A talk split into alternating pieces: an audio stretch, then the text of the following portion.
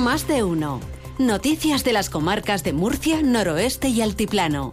Onda Cero. Ángel Alonso. Muy buenos días. En la DGT nos espera Alejandro Martín para contarnos la situación de las carreteras en la región de Murcia a esta hora de la mañana, a las 8 y 20. Alejandro, buenos días. Muy buenos días, ¿qué tal? En estos momentos estamos muy pendientes de un alcance que está complicando en la AP7 a su paso por los médicos en dirección a Alicante. Al margen de esta incidencia, leves dificultades en la carretera 7 a su paso por Espinardo en ambas direcciones, pero en el resto de carreteras de prácticamente toda la región de Murcia, situación tranquila y muy cómoda.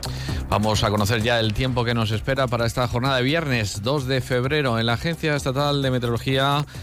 Iván Álvarez, buenos días. Buenos días. Hoy en la región de Murcia comenzamos la jornada con intervalos de nubes bajas y brumas matinales en el campo de Cartagena que tenderán a irse disipando y despejando, quedando un cielo poco nuboso. Con el viento también que arreciará de intensidad moderada durante las horas centrales de componente este y con temperaturas que se van a mantener sin grandes cambios significativos. Alcanzaremos los 18 grados en Murcia, Lorca, Mazarrón, Cieza y Molina de Segura o 16 en Águilas, Caravaca de la Cruz, Cartagena y Yecla una información de la Agencia Estatal de Meteorología. 8.21 minutos de la mañana, echamos un vistazo a los termómetros en algunas localidades de la región de Murcia. En Yecla, por ejemplo, un grado, tan solo un grado de temperatura a esta hora. En Calasparra, dos. En Bullas, cuatro. Y en Murcia, capital, son tres grados de temperatura los que marca el termómetro. Les contamos que Compañía Regional de Energía Solar, CRES, invita a presidentes de comunidades de propietarios y administradores de fincas a la charla coloquio cómo instalar una fotovoltaica en tu comunidad y no morir en el intento así se titula. Si eres presidente de una comunidad de propietarios o administrador de fincas, te esperan el 17 de febrero en el Rincón Huertano de Murcia. Comenzarán a eso de las 10 de la mañana con café de bienvenida, luego la charla coloquio desde las 10 y media a las 12 y media y finalizarán a las 12 y media con un aperitivo con un vino español. Las plazas son limitadas, puedes hacer tu reserva en comercial comercial entidad colaboradora Fundación Desarrollo Sostenible. Nos gustaría instalar placas solares en nuestra comunidad. Nosotros confiamos en CRES. Tienen más de 20 años de experiencia y un departamento específico para comunidades. Te asesoran personalmente, sin centralitas, y se encargan de todo el papeleo, permisos, certificados y subvenciones. Llama a CRES y verás que ahorro. CRES, Compañía Regional de Energía Solar, Comunidades Particulares y Empresas.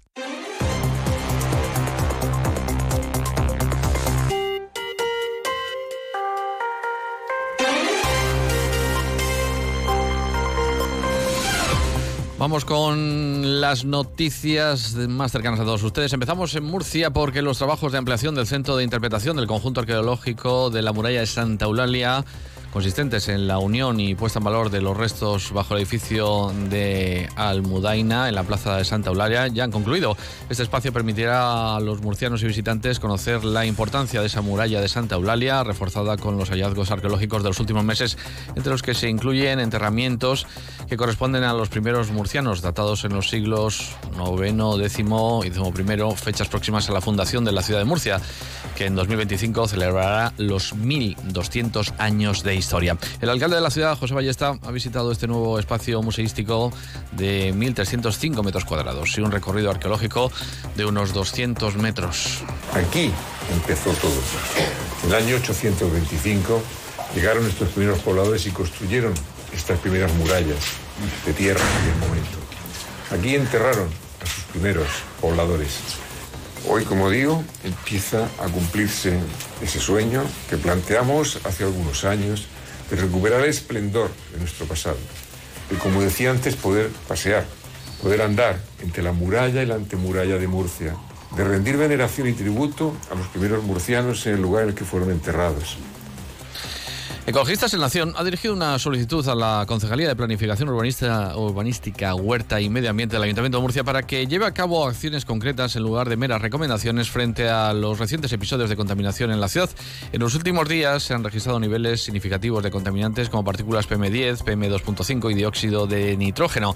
Aunque el Ayuntamiento ha recomendado el uso de transporte público, bicicletas o caminar en lugar de utilizar el coche particular, así como la prohibición de quemas agrícolas, Ecologistas en Nación considera considera que se requieren medidas más concretas.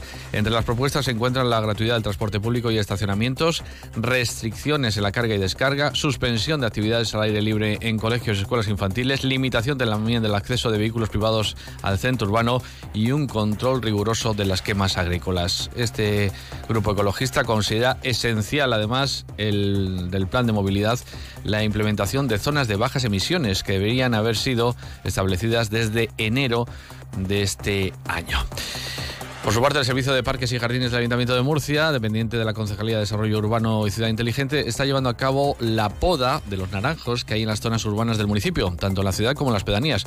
Desde el inicio de estos trabajos, el pasado 1 de diciembre, se han retirado cerca de 600.000 kilos de naranjas, según datos aportados por el Ayuntamiento.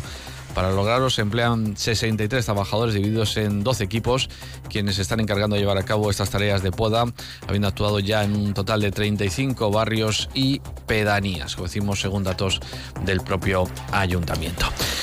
La Asociación para la Conservación del Patrimonio de la Huerta, Huermur, denuncia que el consistorio murciano está promoviendo el fachadismo, así lo denominan en la ciudad, con tres modificaciones del Plan General de Ordenación Urbana. Huermur ha presentado alegaciones a las tres modificaciones del plan que está tramitando el consistorio y afectan a 78 inmuebles del centro histórico y el barrio del Carmen por graves contradicciones, dicen desde Huermur, falta de informes técnicos y también la inclusión de inmuebles ya derribados, según explica Sergio Pacheco, que es el portavoz de esta asociación. Desde Huermur señalamos que la ciudad de Murcia ya ha perdido una ingente cantidad de patrimonio y de edificios históricos bajo la piqueta, por lo que hay que asegurar que los edificios que aún quedan sin proteger reciban la adecuada protección y que no se fomente el fachadismo por parte del propio Ayuntamiento de Murcia. Bastantes falsos históricos tenemos ya en una ciudad que casi parece un decorado de cartón piedra. Por todo ello, desde Huermur esperamos que el Ayuntamiento de Murcia entre en razón y acepte la batería de alegaciones que hemos presentado a estas tres modificaciones del PGU.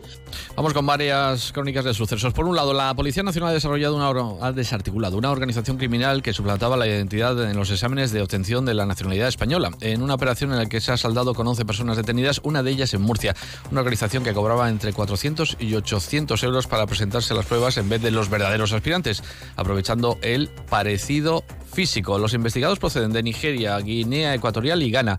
Se les investiga por los presuntos delitos de falsedad documental y usurpación de identidad.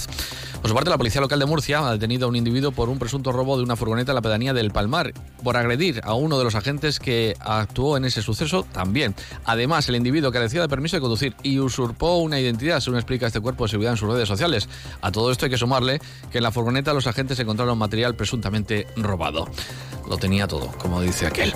Por otro lado, la Federación Regional de Empresarios del Metal, FREM, ha, se ha adherido al plan de empleo y promoción económica del municipio. El objetivo es mejorar la economía local y crear puestos de trabajo con la misma puesta en el desarrollo, con la vista puesta en el desarrollo de políticas activas, tanto de empleo como emprendimiento. La concejala de Gobierno Abierto Mercedes Bernabé ha explicado que la alianza nace con el objetivo de que las dos instituciones, Ayuntamiento y AFREM, vayan de la mano a la hora de poner en marcha iniciativas con las que mejorar la formación y el acceso al empleo en la localidad. Que esta alianza nace con el objetivo de que las dos instituciones vayamos de la mano a la hora de poner en marcha iniciativas con las que mejorar la formación, el acceso al empleo y el emprendimiento en Murcia, implementando actuaciones coordinadas eficazmente y con la vista puesta en la dinamización de la actividad económico municipal.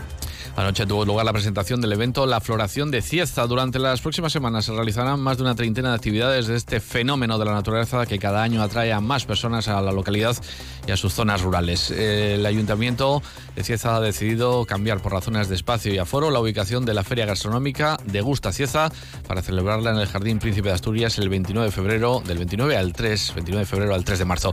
Habrá visitas guiadas a la floración, viajes entre turístico y también los descensos por el río Segura. Terminamos hablando de vino porque las denominaciones de origen de la región participarán en la feria Barcelona Wine Week del 5 al 7 de febrero y ofrecerán por primera vez maridajes con tapas de autor. La consejera de Agricultura, Sara Rubira, ha señalado el compromiso del Gobierno regional con las denominaciones de origen. Las bodegas de las tres denominaciones de origen de la región de Murcia, que participarán en la Feria Barcelona Wine Week del 5 al 7 de febrero, para promocionar sus mejores vinos y presentar sus novedades, ofrecerán por primera vez maridajes con tapas de autor en hoteles de cinco estrellas de la ciudad condal. Hasta aquí este tiempo de información local. Les dejamos con la Sina. Que tengan un estupendo día.